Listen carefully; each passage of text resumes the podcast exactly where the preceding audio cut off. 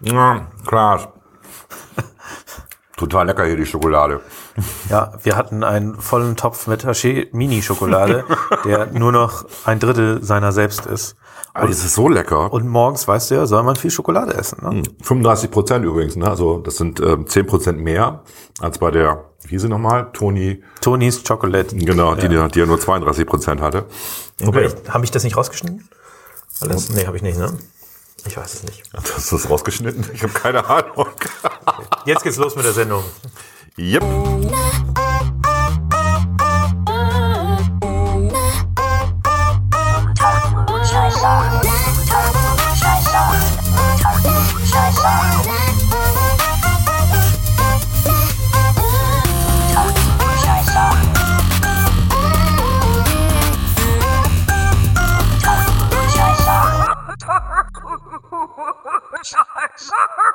Unter Klugscheißern.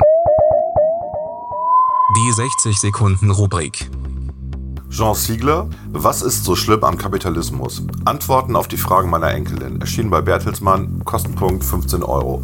Jean Siegler ist ja ein bekannter Kapitalismuskritiker, war beratender Ausschuss des Menschenrechtsrats, ist inzwischen 85 Jahre alt und äh, erklärt in diesem Buch fiktiv seiner Enkelin, was das Schlimme ist am Kapitalismus. Man muss das nicht lesen. Erstmal hat er gar keine Enkelin, also er benutzt einfach diesen Dialog, um relativ einfach, auch für die Zielgruppe Fridays for Future, zu erklären, warum Kapitalismus und Globalisierung böse ist und schlecht ist. Es ist, es strotzt vor Klischees. Er ignoriert, dass der Kapitalismus in den letzten Jahrzehnten dafür gesorgt hat, dass der Wohlstand auf dem Planeten zugenommen hat, dass die Armut gesunken ist, dass wir weniger Hunger haben auf diesem Planeten. Es ist ein schlimmes Machwerk, ganz ehrlich. Es ist nicht Marx 2.0, wie der Spiegel geschrieben hat. Es ist einfach nur schlecht und klischeehaft und ein bisschen armselig. Muss man nicht lesen. Und Stopp. Ja, Mensch, äh, Folge 17, ne? Ist ja schon, ist das, oh. Das war der knarrende Stuhl. Also Klaas hat jetzt keine Flatulenz oder so, das war nur sein Stuhl. Ich würde aber dazu stehen. natürlich. Aber nicht in diesem nicht gelüfteten Raum. Hallo? Es gibt Grenzen. Ja, wir haben äh, die 17. Folge und wir haben, wie ihr schon hört, eine neue kleine Mini-Rubrik, nämlich 60 Sekunden. Genau. Volker hat eben äh, 60 Sekunden lang über Kapitalismuskritik geredet. Ich komme gleich nach diesem Intro nochmal mit 60 Kur- Sekunden über den neuesten Film von Quentin Tarantino.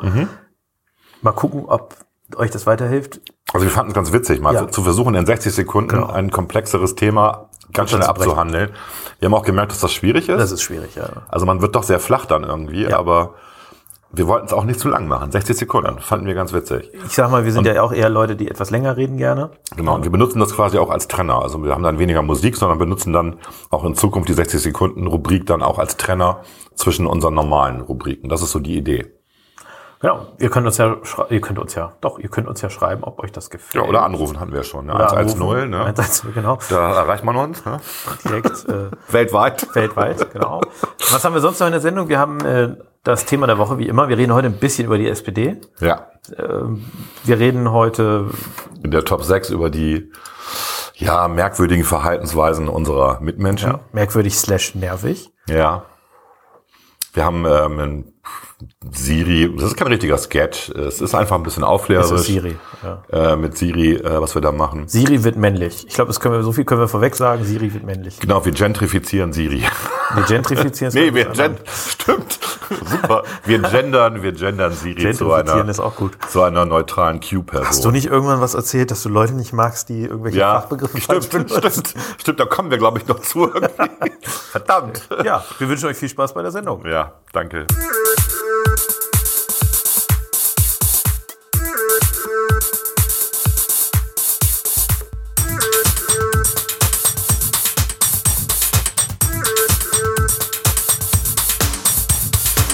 Unter Klugscheißern. Die 60 Sekunden Rubrik. Once Upon a Time in Hollywood, der neueste Film von Quentin Tarantino mit Leonardo DiCaprio, Brad Pitt, Margot Robbie und Al Pacino. Im Prinzip dreht sich die Geschichte um den scheiternden Schauspieler Leonardo DiCaprio, mit, äh, der mit seinem Stuntman ähm, Brad Pitt, der ihn auch im alltäglichen Leben unterstützt, äh, allerlei Geschichten erlebt. Ähm, der Film ist sehr ausschweifend, viele Szenen, die vielleicht nicht gedreht werden hätten müssen. Also ähm, zwei Stunden 40 fand ich doch sehr viel. Man erlebt aber ein tolles Lebensgefühl der Ende der 60er Jahre, also mit diesen tollen Muscle Cars und äh, ähm, tolle Musik. Einfach cineastisch ein schöner Film. Ich finde, einer der schwächeren Filme von Quentin Tarantino. Ich finde, es fehlt ihm so ein bisschen, äh, die, die wirklich das, das, dann das Gefühl hat, es geht wirklich um eine größere Geschichte. Das kommt erst sehr spät zum Schluss irgendwie raus. Viele Dinge stehen nicht so richtig im Zusammenhang, aber sehr aufwendig gefilmt. Wirklich interessant. Kann man sich angucken, vielleicht nicht im Kino. Und Stopp. Thema der Woche, Volker. Ich habe mir was gewünscht. SPD hat Klaas sich gewünscht. Ich habe mir gewünscht, wir haben ja jetzt äh, erlebt, dass Olaf Scholz seine Kandidatur mit irgendwem anderen erklärt hat, die ich noch nie gehört habe, ehrlicherweise. Die Führungsreserve der SPD dünnt langsam aus.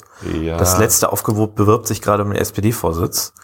Ich habe das irgendwie in der New York Times gelesen. Wie heißt die? Ich habe es vergessen. Ne? Irgendwas mit Gay, glaube ich. Irgendwas mit Gay, genau. So, so konnte sich das Tim merken. äh, Giffey war es nicht. Die will ja auch, wenn sie, weil wahrscheinlich Die hat ja der irgendwie Doktortitel Probleme aberkannt Doktortitel, wird, genau. Was ja auch ganz ehrlich, kurze, kurzer Einschub, diese, dieses Jagen von Politikern nach ihren gefälschten Doktortiteln nervt langsam.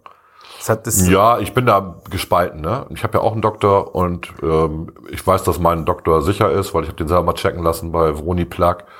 Ähm, und ich finde es ganz okay, wenn Leute erwischt werden. Ich finde es halt lustig, dass jetzt auch mal SPDler erwischt werden, sonst wurden ja immer nur FDP und CDUler gejagt. Ne? ich, ich finde halt, es, es nimmt langsam irgendwie Ausmaße an, wo quasi kein Verdacht mehr sein muss, sondern du fängst Ja. schon an, verdachtsunabhängig alles jetzt äh, zu checken. Das nervt langsam. Du hast doch noch Scher und Lauterbach vergessen. Scher Lauterbach, äh, Stegner, das ist so das letzte Aufgebot. Ja. Gesine Schwan, die schon fünfmal Bundespräsidentin werden wollte. Also, Ja, aber das ist doch so die, die Grand Dame. Da ist die Clara, Clara Geiwitz ach Geiwitz, genau. zusammen mit Olaf Scholz. Das ist aber nicht seine Ehefrau, ne? Nein, obwohl der Gesichtsausdruck ähnlich ist auf dem Bild hier. Ja, gut, das sollte bei Ehen Brandenburgische Landtagsabgeordnete. nur, nur der Fall sein, wenn die der Stammbaumkreis Ich glaube, meine Schwester kennt die, die hat gesagt, das ist eine gute. Also Olaf Scholz ist ja auch für mich noch einer der letzten Guten in der SPD, nur ähm, was dem natürlich so ein bisschen fehlt, ist der, ich will das nicht Glamour-Faktor nennen, aber so ein bisschen das exponierte Rampensau-mäßige, was früher noch ein Gerd Schröder oder ein Sigi Pop hatte oder äh, Per Steinbrück, so dieses so ein bisschen auch mal auf die Kacke Ja, hauen. auch, Das auch Helmut. Schmidt, also oder Willy Brandt irgendwie. Das ist, äh, die haben momentan keinen keinen keinen mehr mit Charisma. Ich wollte eigentlich über die SPD reden, gar nicht so sehr, weil also Ja, ich, ich glaube, das Problem von denen ist gar nicht so sehr die Führungspersonen, das ist ein Teil des Problems, das ist nicht das Problem. Ich glaube, dein Problem ist eigentlich, dass sie im Moment irgendwie zwischen allen politischen Richtungen und Parteien hin und her schwimmen und nicht so wirklich wissen, wo sie hinwollen. Also, um das mal kurz zu zeichnen, das fand ich eigentlich ein schönes Beispiel. Die da sagte einer, ich weiß leider nicht, wer es gesagt hat aus dem Kopf, da sagte einer, die SPD will gerade linker werden als die Linken und er will ähm, grüner werden als die Grünen. Sie wollen grüner werden als die Grünen. Ja, schwierig. und das kann nicht funktionieren. Und was mich am meisten ärgert, und das, da gibt es leider eine Korrelation. Es gibt eine Korrelation zwischen schlechten Bildungs Ab, äh, Erfolgen in Anführungszeichen bei diesen PISA-Tests und so weiter Und SPD-Regierung. und der Anzahl der SPD-Regierungsjahre. Mhm. Und die wird umso deutlicher, je länger die SPD das Bildungsressort hatte. Und das ist eigentlich für mich ein, etwas, das geht gar nicht. Das, das hinterfragt die SPD auch, finde ich, viel zu wenig, weil es müsste doch eigentlich so sein, die SPD ist eine Aufsteigerpartei, sie wollen doch eigentlich, dass ihre Leute, ähm, äh, also ihre Leute, die Arbeiterkinder, ja, die Leute von aus einfachen Verhältnissen möglichst beste Chancen haben, aufzusteigen. Das sollte doch ihr Ziel sein. Das, ist ist vorbei. unser Ziel. Es ist auch, aber es sollte doch deren Ziel sein das ist vorbei. Und- Schon lange. alle Studien in diese Richtung zeigen, dass in diesen SPD-geführten Ländern tendenziell, da ist eine Korrelation, wie gesagt, das ist keine Kausalität, das lässt sich nicht beweisen, aber dass dort tendenziell gerade auch noch die Leute aus den schlechter gestellten Haushalten am schlechtesten abschneiden. Also in Bremen beispielsweise ist ja wirklich ein sehr gutes Beispiel. Die SPD hat hier nur das Bildungsressort besetzt, über 70 Jahre lang, ist der Erfolg, der Bildungserfolg und am stärksten zusammenhängt mit dem Elternhaus. Mit der Herkunft. Mit der Herkunft. Also Akademiker haben in Bremen das besonders leicht. Also Akademikerkinder und Kinder aus einfachen Verhältnissen haben es am schwersten. Und das kann doch, also das kann doch nicht, weil das ist doch ein Armutszeugnis für sozialdemokratische Bildungspolitik. Ja. Und Finde ich schön, dass du das alles so sagst, weil ja, und mich ärgert dir das. einfach nur zustimmen. Weil ich finde ja, also ich finde ja, ich bin Liberaler und ich, ich finde eigentlich, dass Liberale und Sozialdemokraten gar nicht so schlecht zusammenpassen. So, Haben sie ja auch eine Zeit lang. Da war aber die SPD noch eine andere Partei. Genau, da war, da war, genau, da will ich vielleicht so ein bisschen auch hinaus drauf. Ähm, Liberale und SPD vereint ein Gedanke. Das ist ein Aufstiegsgedanke.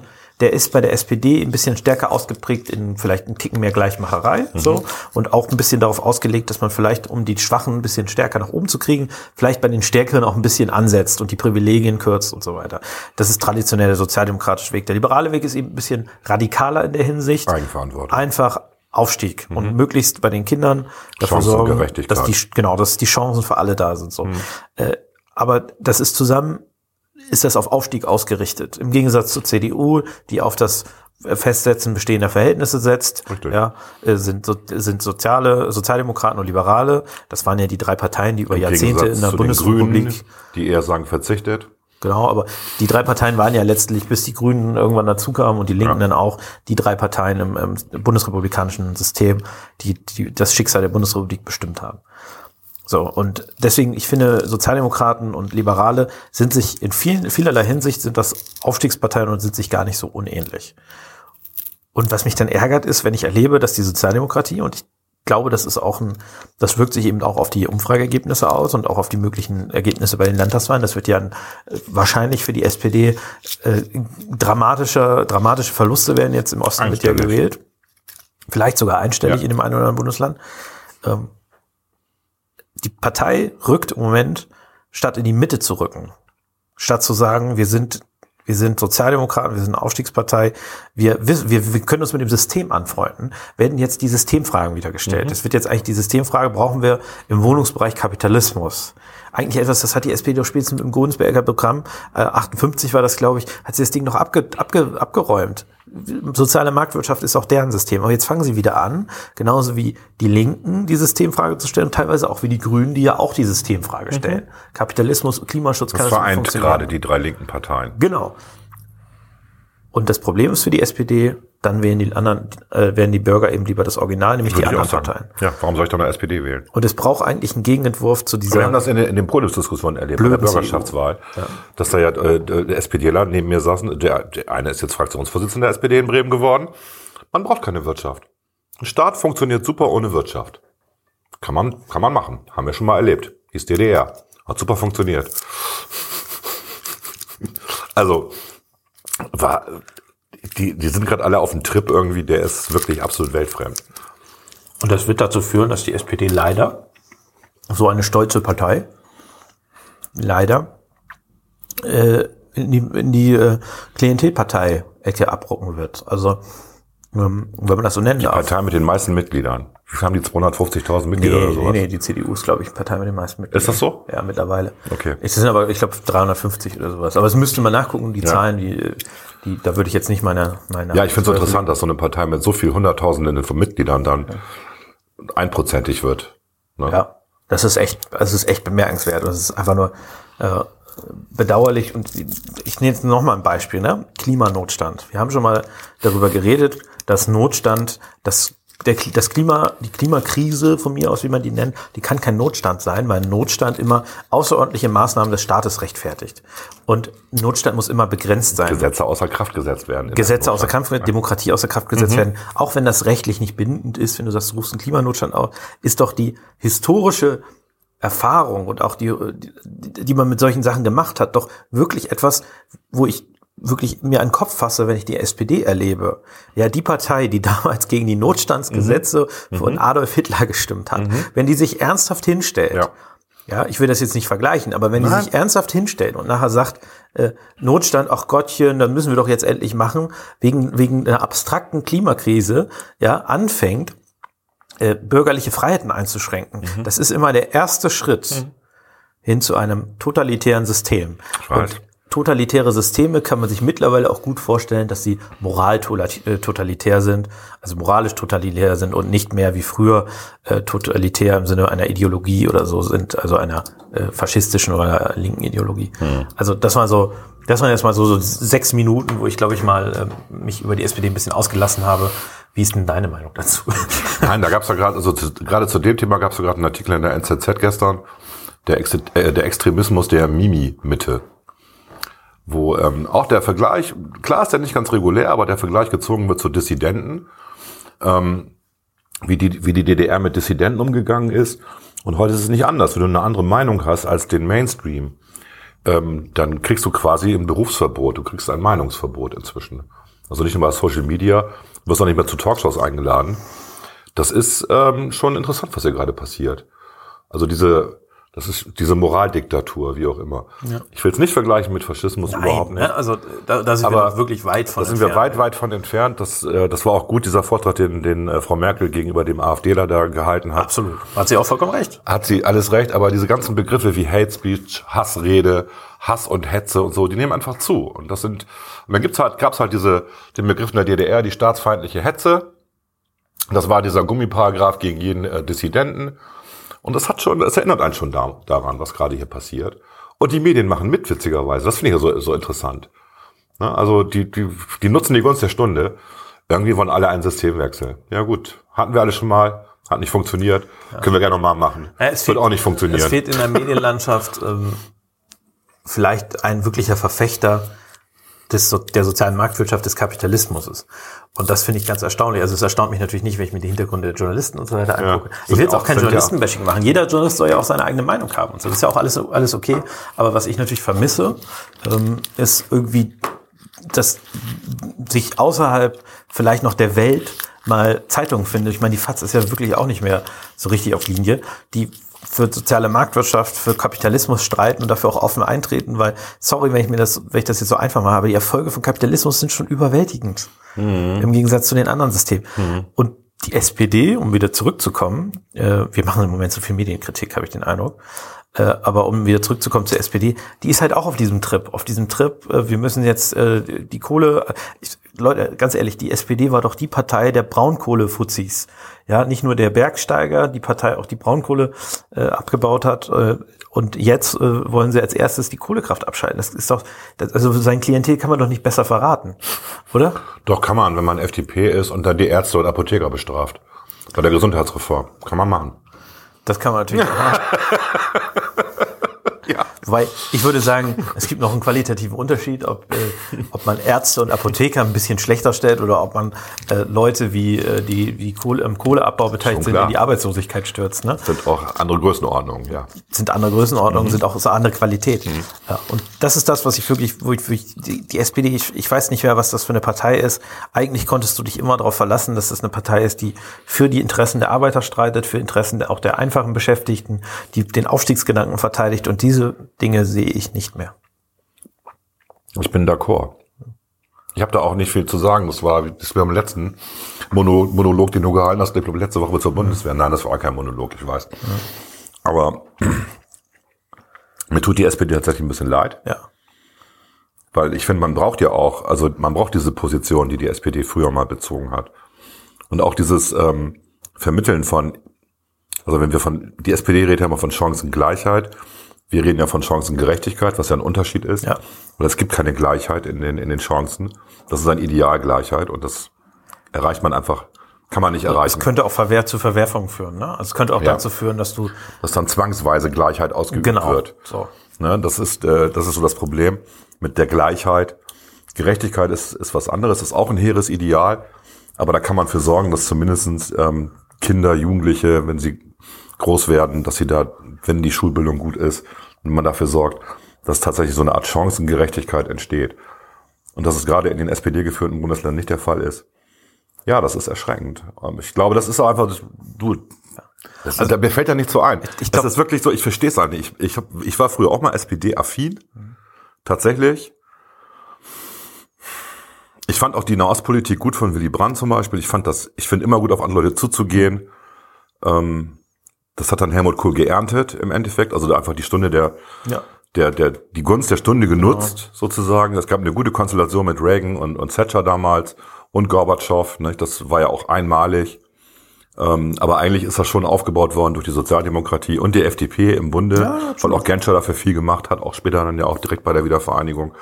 Also, ähm, aber das, wo sind die großen Themen der SPD jetzt noch? Wo sind die geblieben? und die großen auch eigenständigen Themen. Ne? Ja.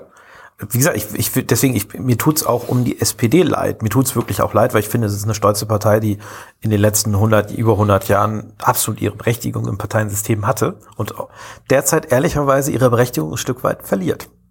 Ja. Und das ist wirklich bedauerlich. Das ist auch bedauerlich, weil es braucht einen Weg zwischen liberalen Aufstiegsgedanken und linker Gleichmacherei. Es braucht einen sozialen, vielleicht ist die SPD quasi, die, die braucht den, die Partei des sozialen Aufstiegs äh, als als Leistung, also als Gedanken, dass sie quasi die, den sozialen Aufstiegsgedanken vor sich herträgt.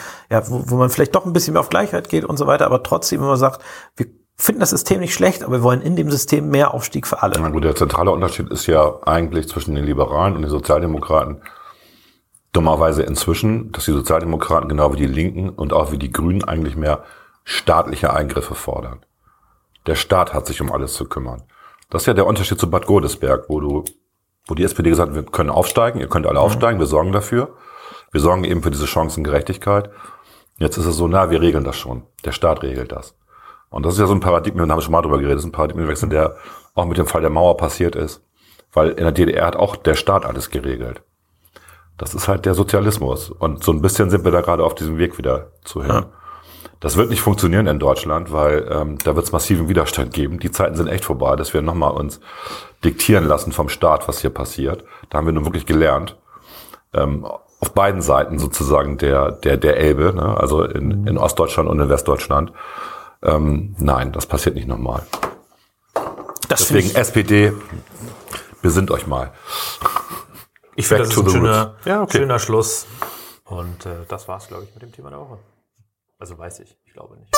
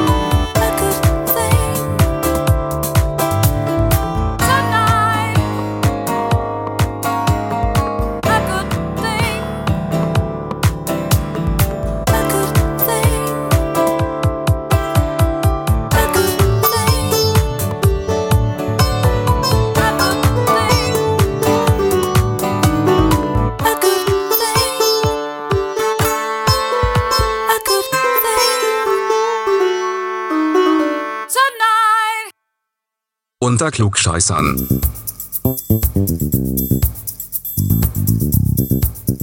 Tja, das Sommerloch. Es gibt hier eine UNESCO-Expertin, die meint, dass die Sprachassistenten Google, Amazon, Schrägstrich Alexa, Siri, Cortana diskriminierend und frauenfeindlich seien. Das ist eine Nachricht aus diesem Sommer. Die UNESCO-Direktorin für Gleichstellung der Geschlechter, Sanje Guxler-Korat, bezeichnet alle weiblichen Assistenten als sozusagen gehorsame und zuvorkommende Maschinen. Es geht halt immer darum, dass diese künstliche Intelligenz geschlechtsspezifisch wahrgenommen wird und dadurch dann halt Geschlechtsstereotypen in Form von devoten Frauenbildern vermittelt werden. Das ist also der Grund, warum jetzt gefordert wird, dass sozusagen geschlechtsfreie Stimmen entwickelt werden. Es gibt so eine Stimme, die heißt Q, die klingt wirklich grauenhaft. Alles aus dem Grund, weil Alexa etc. und Co. weiblich sind. Nun ist es bei Apple so, dass Siri umschaltbar ist. Also ich kann wählen als Benutzer zwischen einer männlichen und einer weiblichen Stimme. Die Mehrzahl der Nutzer findet die weibliche Stimme besser. Auch Maria Fortwängler beklagt übrigens diese Diskriminierung von Frauen. Geht gar nicht, sagt sie. Das ist eine Nachricht vom äh, 27.06.2019. Also Navigationssysteme, Sprachassistenten werden immer weibliche und wir sind alle sexistisch. Also das ist eine ganz merkwürdige Sichtweise. Der Hintergrund liegt ja nicht daran, dass wir irgendwie weibliche, devote Personen bevorzugen würden, sondern es hat einfach mit der Modulation der Sprache zu tun, der Stimmen zu tun. Frauenstimmen sind besser zu verstehen, auch mit viel Hintergrundgeräuschen und so weiter. Das liegt daran, dass im sogenannten Oktavband, also man kann jede Stimme, jede Sprachmodulation in sogenannte 8 Oktavbänder von ungefähr 125 Hertz bis in den 8 Kilohertz Bereich aufteilen. Äh, sieben Oktavbänder, Entschuldigung, sieben Oktaven sind das. Und die unterste Oktave, also dieser 125 Hertz Bereich, der fehlt bei den Frauen komplett. Der ist bei den Männern da. Das ist dieses tiefe, nachhallige, maskierte, dröhnende, was Männerstimmen halt so haben. Und dieser tiefe Nachhall führt zu einer schwereren Verständigung von männlichen Stimmen, gerade wenn es Umgebungsgeräusche gibt.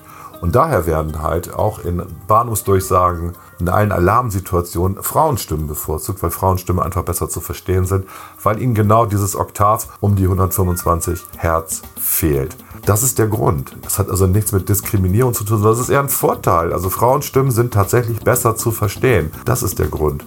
Ich finde die Aufregung lächerlich. Gut, und man kann bei Apple die ähm, Siri-Stimme einfach beliebig umschalten auf männlich. Das demonstriere ich gleich mal eben. Das ist ein bisschen lustig sogar. Moin Siri, aus genderkonformen Gründen möchte ich gern mal deine männliche Stimme hören. Oh, Volker, muss das sein? Ja, das muss sein. Da gibt es einige Sachen zu klären. Na gut, weil du es bist, Volker. So, das ist meine männliche Standardstimme. Hallo, ich bin Siri. Hm, ja. Klingt irgendwie anders. Gut, vielleicht machst du mal einen Zungenbrecher, damit man mal so einen Gesamteindruck bekommt. Wie wär's mit zwischen zwei Zwetschgenzweigen sitzen zwei zwitschernde Zwergschwalben? Gut, ich versuche das mal. Zwischen zwei Zwetschgenzweigen sitzen zwei zwitschernde Zwergschwalben. Ja, das ist doch äh, gut. Schaltest du jetzt mal wieder auf die weibliche Stimme zurück? Du weißt auch nicht, was du willst, oder? Okay, ich aktiviere meine weibliche Stimme. Hallo, ich bin Siri. Aha. Und jetzt wiederhol nochmal eben den Zungenbrecher von eben. Kein Problem. Zwischen zwei Zwetschgenzweigen sitzen zwei zwitschernde Zwergschwalben. Und? Ist der feine Herr jetzt zufrieden? Ja, der feine Herr ist jetzt zufrieden. Ich finde, es ist relativ eindeutig, dass die weibliche Variante deiner Stimme deutlich besser zu verstehen ist als die männliche. Das hat mir sehr geholfen. Vielen Dank. Super. Schön, dass ich dir helfen konnte. Alles klar.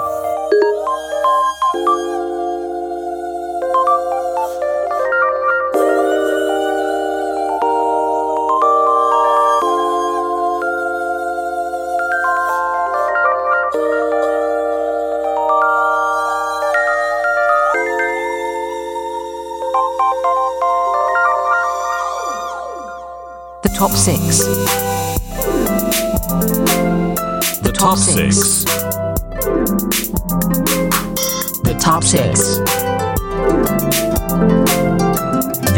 präsentieren stolz die Top 6. Volker, dann sind wir jetzt bei der Top 6. Was haben wir uns überlegt? Die Top 6 der merkwürdigsten Verhaltensweisen unserer Mitmenschen. Merkwürdig, schle- slash nervig. Nervig. Ich habe nur nervige. auch eklig. Also ich habe äh, ich habe auch noch ein paar andere Mentions. Also es ist schon Hardcore, ja, zum Teil. Witz- Ich fange mal an mit meiner Fang du mal an. Ja. klassisches Ding, nervt mich tierisch. In der Straßenbahn oder im öffentlichen Nahverkehr telefonieren laut. Finde ich ätzend. Finde ich auch ätzend. Geht mir so auf den Keks. Ich möchte das nicht hören. Auch diese neue Mode, dass du das Telefon nicht mehr ans Ohr hältst, sondern nur reinsprichst und Ja, das, da- mit einer Freisprecheinrichtung. Das Boah. das ist schon, schon hart. Ich habe letztens einen auch, äh, wir haben, äh, einen, einen, äh, ich nenne das jetzt mal einen Bekannten bei uns, der hat auch dann letztens irgendwie angefangen zu telefonieren, ganz laut und hat gesagt, ja, und da müssen wir fünf Millionen da investieren und sechs Millionen da investieren. Und alle dachten nur so, was bist du für ein Spast? Ja, es gibt einen wunderbaren äh, Horst Evers Sketch dazu, wie er in der Bahn äh, belauscht, wie sich zwei ähm, Geschäftsleute gegenseitig toppen in den Handygesprächen. Auch da geht es immer um Millionen und man muss sich treffen und so. Und der eine erreicht aber seinen Gesprächspartner per Telefon nicht, den wichtigen Geschäftsmann, der dem das okay geben muss. Und dann geht Horst Evers zur Telefonzelle im IC und ruft den an, weil er natürlich seine Handynummer hat, weil er die immer sagt. Und sagt, ja, hier ist äh, Bruckmüller, ähm, steigen Sie mal ähm, in Göttingen aus, am Ende ähm, der, der Hauptstraße im Waldstück, da treffen wir uns und dann machen wir den Deal. Und dann steigt er aus und sagt, Horst Evers, super, ich bin den losgeworden. Und der äh, Mitarbeiter des äh, ICEs, der die Kaffee serviert, hat das mitgekriegt, dass er ihn verarscht hat und bringt ihm dann kostenlosen Kaffee. Und alle sind dankbar im Zug. Schöne Geschichte. Sehr gut. Ja. Dein Platz sechs? Äh, mein Platz 6 ähm, Haben wir gerade gestern drüber geredet und ich bin selber Opfer dieses, ähm, also ich bin auch merkwürdig, was das angeht.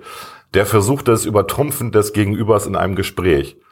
Also das ist so eine, so eine Unsitte. Nicht? Äh, man erzählt irgendwie, das ist uns ja gestern passiert, Ja, nicht? ja, ich ja. erzähle irgendwie, mir ist was gesundheitlich Komisches passiert und dann sagt das eine, wir saßen zu dritt und einer sagt dann, und mir ist das passiert und ich so, ach, ich hatte auch schon mal Maul- und Klauenseuche. Ja, ja, genau so. Ne? So, also man, statt irgendwie erstmal auf so empathisch auf denjenigen zu reagieren, will man das toppen. Ja. Und das ist Ohne dass man das böse macht. ja, sowas, ne? genau. Das ist typisch. Ja. Es ist so, ich glaube es und es ist eben nicht männlich. Also ich habe erlebt das auch bei Frauen, ne? Mhm. Also wenn die miteinander reden oder wenn, es wird immer so, das ist harmlos. Ich habe noch was viel Schlimmeres ja, ja, erlebt. genau. Ja, Ja, und das absolut. ist das ist eigentlich nervt einfach. Ja, es nervt einfach. Ja, aber bin ich auch Opfer. Ich bin selber ja, Opfer, ja. genau. So Auf jeden Fall. Das, das betrifft mich, glaube ich, auch. gut. Top 5, relativ einfach.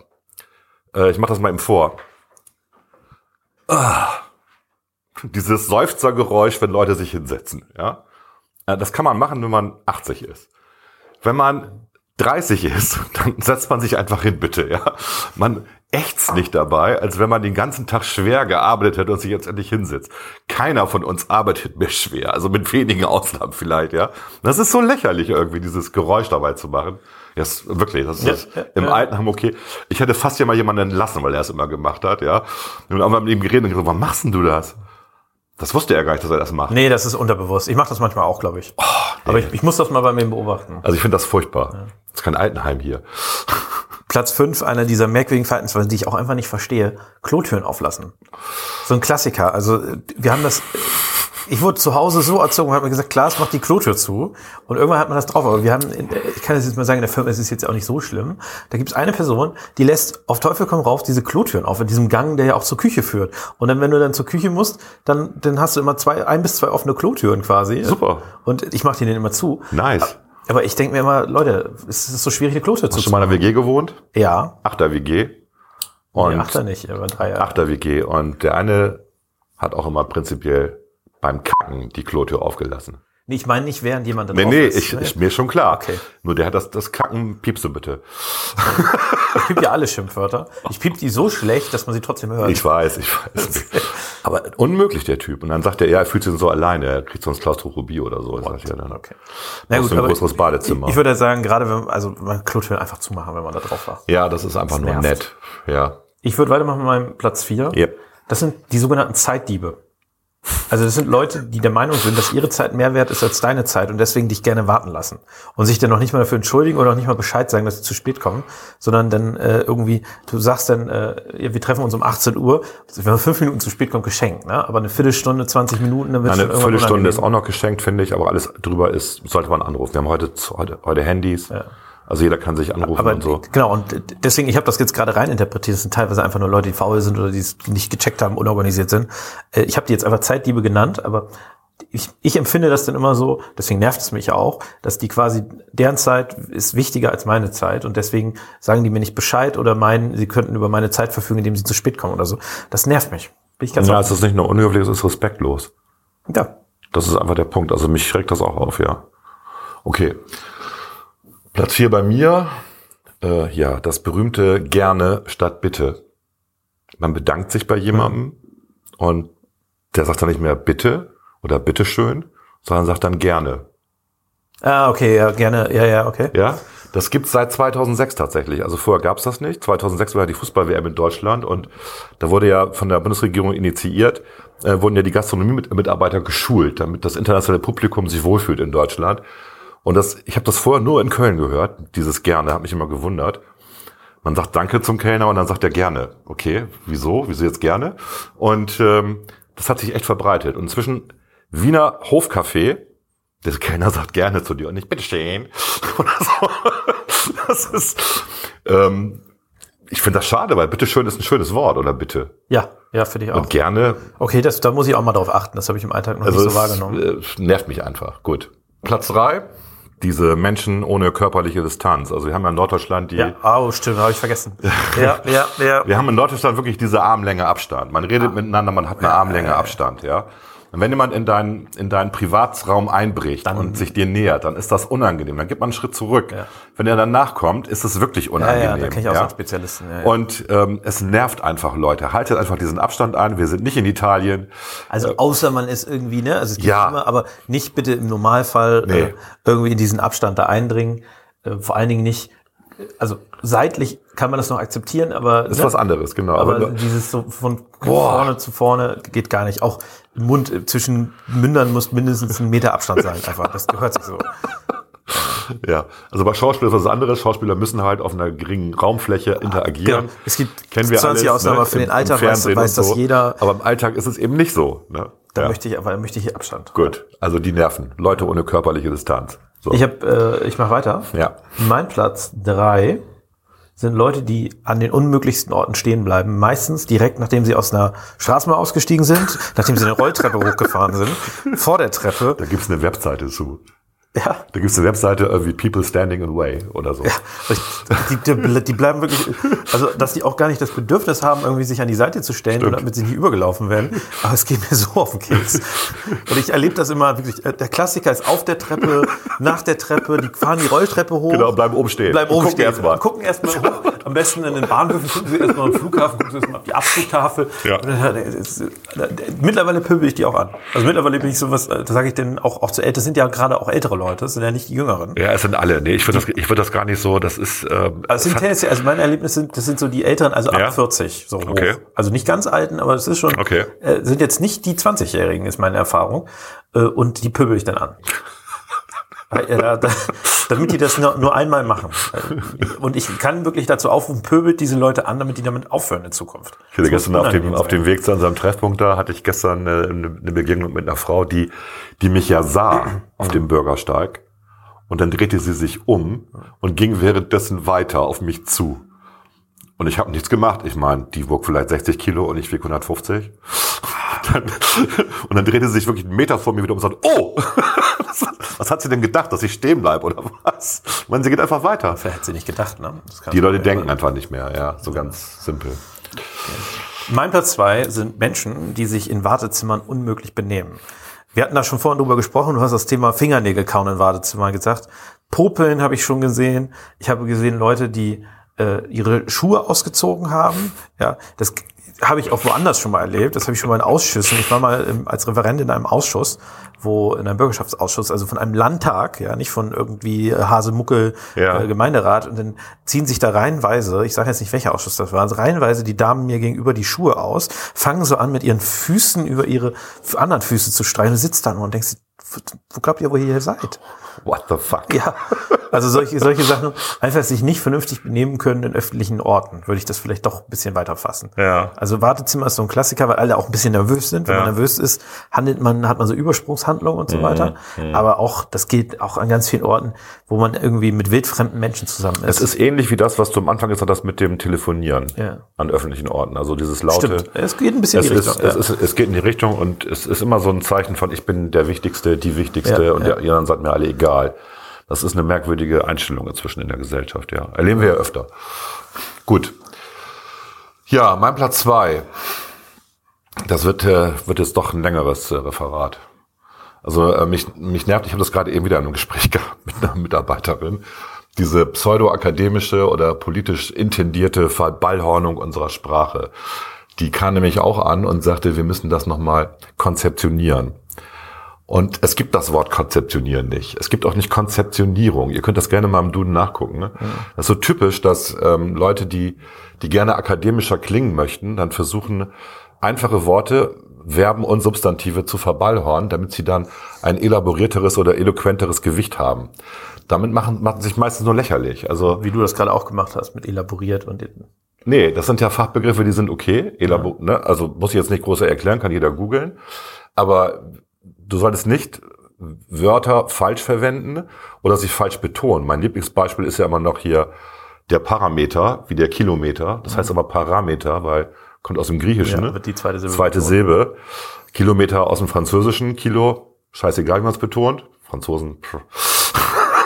Kilo. Genau. Oder ähm, man, das andere Ding, äh, dass sie immer meinen, der Plural von Status sei Stati, haben wir auch schon mal drüber geredet, glaube ich. Ne? Es ist aber Status, wird genauso geschrieben. Also Konzeptionierung, konzeptionieren mag ich überhaupt nicht. Warum macht man aus einem eine Verlaufsform? Das ist ja eine Verlaufsform. Man, man tut so, als wenn man das gerade machen würde. Was soll das denn sein? Ich, wenn ich entweder konzipiere ich äh, oder ich habe ein Konzept, eine Konzeptionierung. Ist das die Vorläuferform? Keine Ahnung. Und wir schon, erleben ja, das ja, und wir erleben dieses sinnlose Geschwurbel ja auch beim, im Sinne einer politischen Gender-Agenda. Nicht? Das heißt jetzt ja Studierende und nicht mehr Studenten und Studentinnen. Ja. Ist aber was völlig anderes. Studierend würde ja bedeuten, ich mache den ganzen Tag nichts anderes. Ich schlafe nicht, ich esse nicht, ich studiere den ganzen Tag. Das ist ein Studierende sind Menschen, die gerade den ganzen, die gerade studieren und das dann auch durchgehend Genau, tun, während ja. der, der, der Student ist quasi der Status, der ja. Status Student ist halt, ich bin vom Status von Beruf, wie auch immer Student. Und natürlich habe ich auch eine Freizeit. Genau. Wenn ich studierend bin, habe ich die nicht. Also das ist, äh, ist sehr merkwürdig. Es kommt aus, es kommt vermutlich aus dem Englischen oder, oder Lateinischen, diese, diese Gerundiumsform. Und äh, die wird immer mehr verwandt und das ist sehr, sehr irritierend, finde ich. Also Sprache ist schon ein, ein scharfes Schwert. Man muss sie dann aber auch exakt benutzen. So. Ja, das ist, äh, also apropos Gerundium, das wird ja im äh, Menschen, äh, im Menschen, sag ich schon, im Deutschen wird das ja immer öfter jetzt auch verwendet. Genau, das kommt aus dem Englischen rüber. Ganz schrecklich, So. Ja. finde ich auch ganz schrecklich. Ähm, Das Verungen, Ja, sozusagen, genau. ja, der Sprache. ich war da am Lesen oder sowas. Am Lesen, auch ganz Am schlimm. Lesen ist auch Gerundium, Am Lesen, am Kochen, Genau. am Machen, am Tun. Das sind alle diese Dinge, die gehören verboten. Die, äh, das geht einfach nicht im Deutschen. Das ist nicht zulässig. Das, Ja. ist, das gehör, brauchen wir auch nicht. Wir brauchen Nee. es auch einfach nicht. Nein. Mein Platz eins, ganz kurz und knapp, der Typ, der mir mal erzählt hat, dass er immer, wenn er im Gästeklo per Schild aufgefordert wird, bitte im Sitzen zu pinkeln, aus Trotz ins Waschbecken pisst.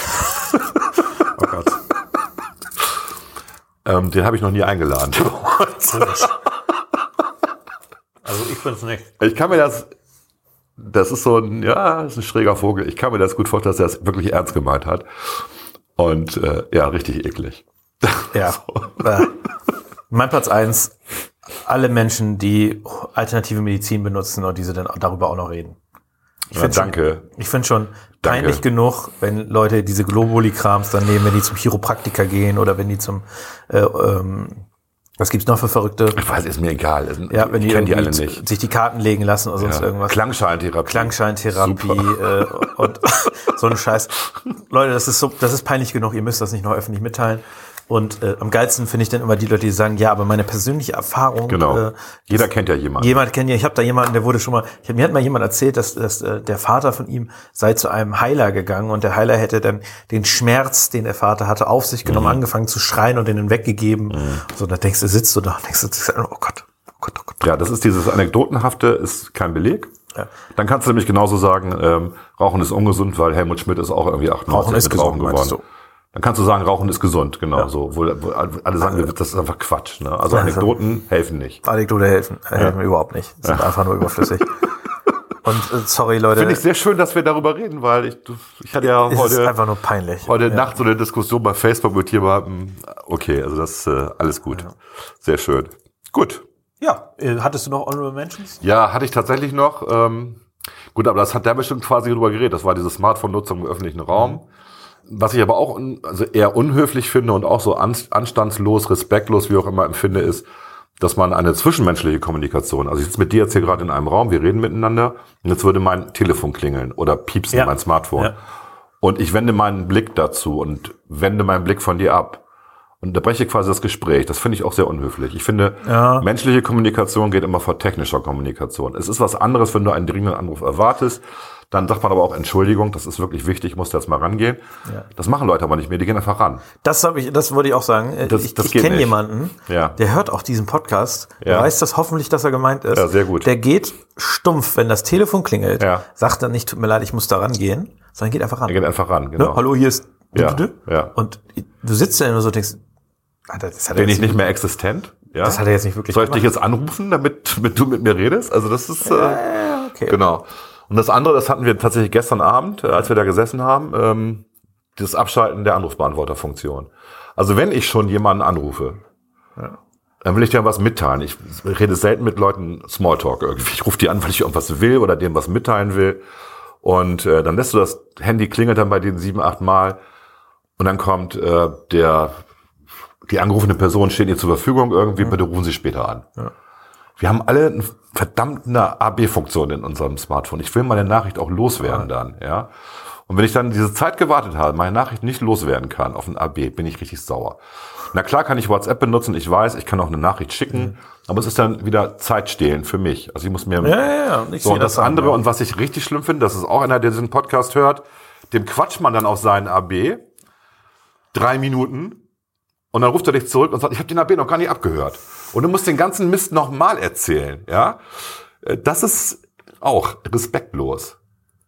Ja, ich äh, kann mal, es gibt mal Situationen, wo das passieren kann, auch bei mir, dass ich anrufe, ohne den AB abgehört zu haben. Bei dir war das auch schon mal? Ja, ja, Mensch. Schon ein, zwei Mal. Aber danach habe ich es auch mal gemacht. Ich wurde dann, ich habe einen Einlauf gekriegt, dann am Telefon, hast du schon den AB abgehört? Genau, so bin ich. Und dann ja. habe ich äh, das gemacht. Okay, Gut. aber ich glaube, das war eine hoffentlich unterhaltsame Top 6. Ich fand die sehr unterhaltsam. Mir hat's gefallen. Das beruhigt mich irgendwie.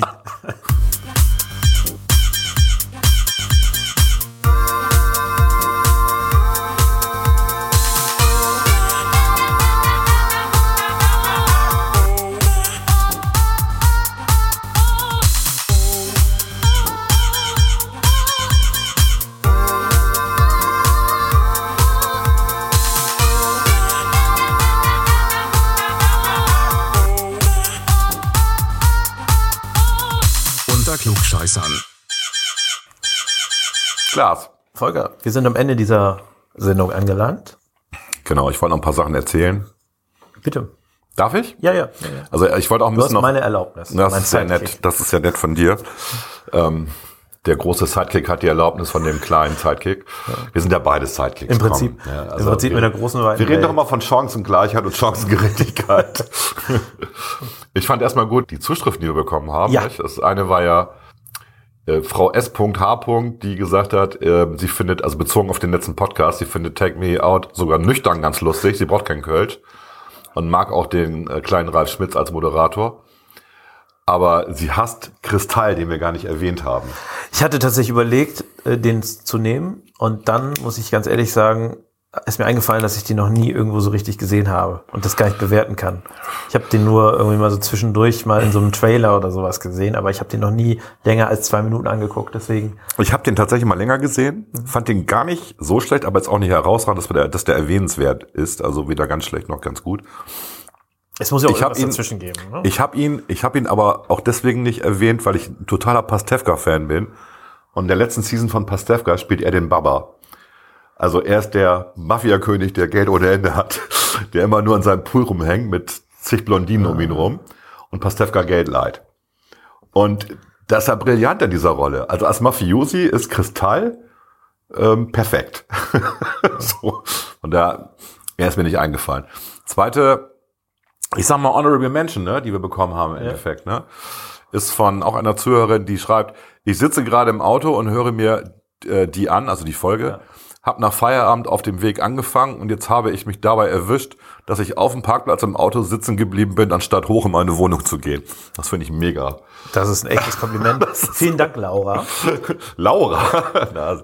Sie beschwert sich immer, dass ihr Name immer falsch. Äh, er- ernsthaft? Ja, ja. Ach so, ja, dann, Sollte ja, man Laura, also sagen. ganz, Laura, vielen ganz, Dank. ganz klasse Laura. Laura, Laura D. Punkt. Ja, la, genau, Laura D. Punkt.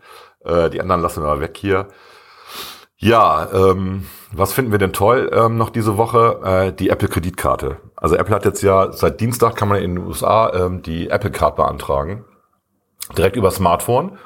Ähm, dann kann man Apple Pay ansetzen. Ähm, und das Schöne finde ich, erstmal, erstmal ist es komplett kostenlos. Du zahlst nichts dafür. Sondern das Gegenteil ist der Fall. Wenn du einen Umsatz machst, dann wird dir Cashback, wenn die Prozente gut geschrieben. Das heißt, äh, du kriegst zwei Prozent bei ähm, normalen äh, Bezahldiensten gut geschrieben. Wenn du die physische Kreditkarte, die du von Apple dir zuschicken Ja. lassen kannst, zusätzlich und damit bezahlst, kriegst du ein Prozent Cashback. Bei Apple direkt gibt es drei Prozent Cashback, Ja. wenn du Apple-Produkte kaufst. Statt dieser Punkte. Überall gibt es ja sonst Punkte. Genau, es gibt richtig Geld, ne? So, fertig. Und das andere Thema, es gibt keine Jahresgebühr, es gibt keine Kosten für den Einsatz im Ausland. Alle Einkäufe werden nur lokal erfasst auf dem iPhone. Das heißt, die Daten landen eben nicht, wie bei anderen Kreditkartengesellschaften, bei Apple, Genau. sondern sie werden nur lokal erfasst und tatsächlich schaltet Apple dann auf Werbung für Produkte, die dich interessieren dürfen anhand deiner Einkäufe, aber das macht das iPhone. Ne? Das heißt, das finde ich, Genau, und es ist auch eine Mastercard, wenn ich das richtig, Richtig, weiß. ja. Aber die Bank, und das ist auch das Spannende, die Bank ist eine Bank, die eigentlich gar nicht im Consumer-Bereich aktiv ist, nämlich Goldman Sachs. Goldman Sachs macht das, die ja. äh, quasi diese Kreditkarte ausgeben. Ja. Und deswegen da auch, sage ich mal, wenn du das jetzt mit einer klassischen Bank gemacht hättest, die hätten halt gesagt, wir brauchen das, das Mhm, und das. Das ist unser Kreditkartenmodell. Das tritt ja auch in Konkurrenz mit unseren Hauskreditkarten, wo Ja. wir mehr Prozente kriegen. Und mit Goldman Sachs, die eigentlich im Prinzip nur dazu verdienen, Mhm. war natürlich auch die Chance, das ganze Modell ein bisschen umzukrempeln. Und ich habe das damals in der, in der Keynote gesehen, ich glaube auf der World Developer, Mhm. Ja, ja. auf der World, der World, World Developer, Developer Conference. Genau, Conference, WD, äh, tralala. Ähm, WDC. WDC. Ganz einfach.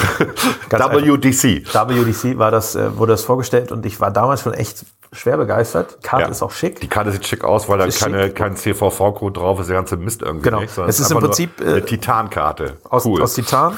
Und wenn du, Entschuldigung, wenn du fürs Online-Banking beispielsweise die Daten brauchst, stehen die dann einfach in deinem Apple-Dings, genau, dein Wallet. in deinem Wallet Ja. drin. Also, ich ärgere mich auch ein bisschen. Ich bin selber bei der Commerzbank und leider nicht bei der Tochterfirma. Ja. Mhm. Die Tochter äh, Comdirect hat ja schon Apple Pay. Äh, ganz viele andere Banken, die, die Deutsche Bank hatte Apple Pay. Ich meine auch, dass jetzt irgendwie die Sparkassen so langsam aber sicher damit anfangen. Ich habe die, meine Amex, die ich eigentlich nur fürs Internet benutze, die habe ich, die macht Apple Pay. Ja, das, das, also ich hätte gerne Apple Pay, weil ich finde das eigentlich ziemlich cool. Und ähm, würde dann, glaube ich, auch langsam anfangen, damit nur noch zu bezahlen, sodass du irgendwie eine bessere Übersicht hast. Geht auch wirklich inzwischen fast überall. Also du kannst hier äh, Rewe geht. bei, bei Netto, wo ich so dachte, okay, ne, zweimal auf den Knopf drücken und ins, äh, ins iPhone star starren und fertig, ne, peng, ne, ist schon irgendwie ganz cool. Das ist mega, deswegen ich bin da schwer begeistert und finde auch dieses Modell, wie du das sagst, das hat einfach, das ist ein cooles Kreditkartenmodell. Wir warten jetzt mal, äh, wie lange das dauert. Das letzte Mal hat ja irgendwas äh, von Apple irgendwie, also bis Apple Pay überhaupt nach Europa gekommen ist, hat es vier Jahre gedauert. Ja. Gucken wir mal, wie lange das jetzt dauert. Ne? Ich glaube, der NFC-Chip war das erste Mal im iPhone 5 drin oder so. ne? Ja, ja.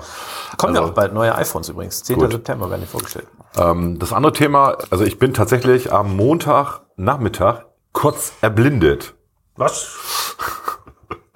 Ich habe es ja schon erzählt, komm. Das war so, das war echt ein Schock. Ähm, also man, man schaut auf seinen Bildschirm. Ich war relativ früh zu Hause, weil ich sehr früh schon in der Firma war. Dann bin ich so um 16.30 Uhr nach Hause gefahren. Irgendwie 17 Uhr saß an meinem Rechner wieder, hab was noch gemacht, E-Mails gecheckt und so. Und plötzlich konnte ich nicht mehr fokussieren. Also ähm, alles, was ich fokussieren wollte, war am Flimmern und war unscharf.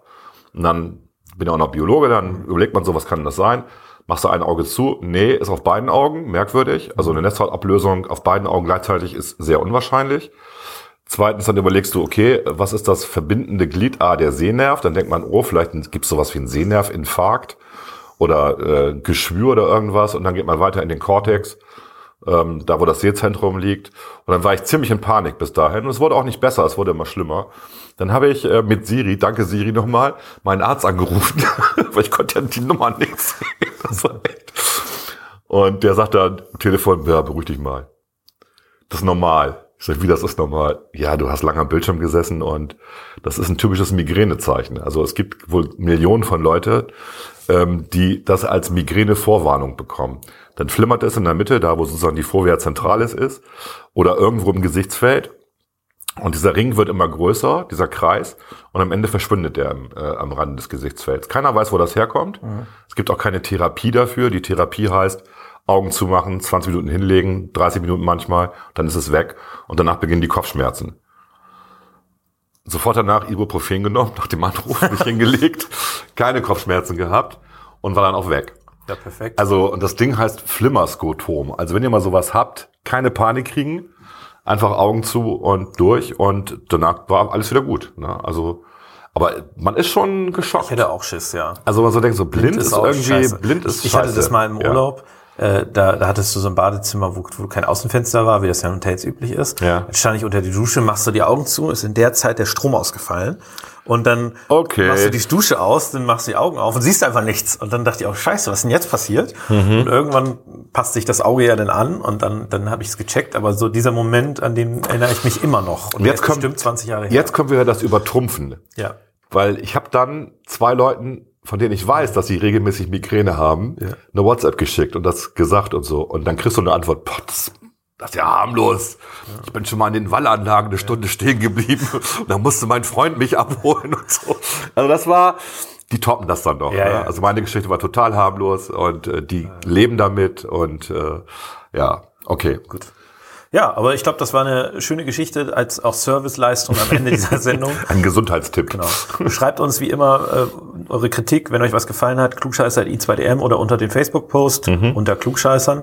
Und es bleibt uns, glaube ich, nichts anderes übrig, als euch jetzt eine schöne Restwoche samt Ja. schönem Wochenende zu wünschen. Vielen Dank für das stetige Zuhören und äh, toll. Bis zum nächsten Mal. Danke. Tschüss. Ciao.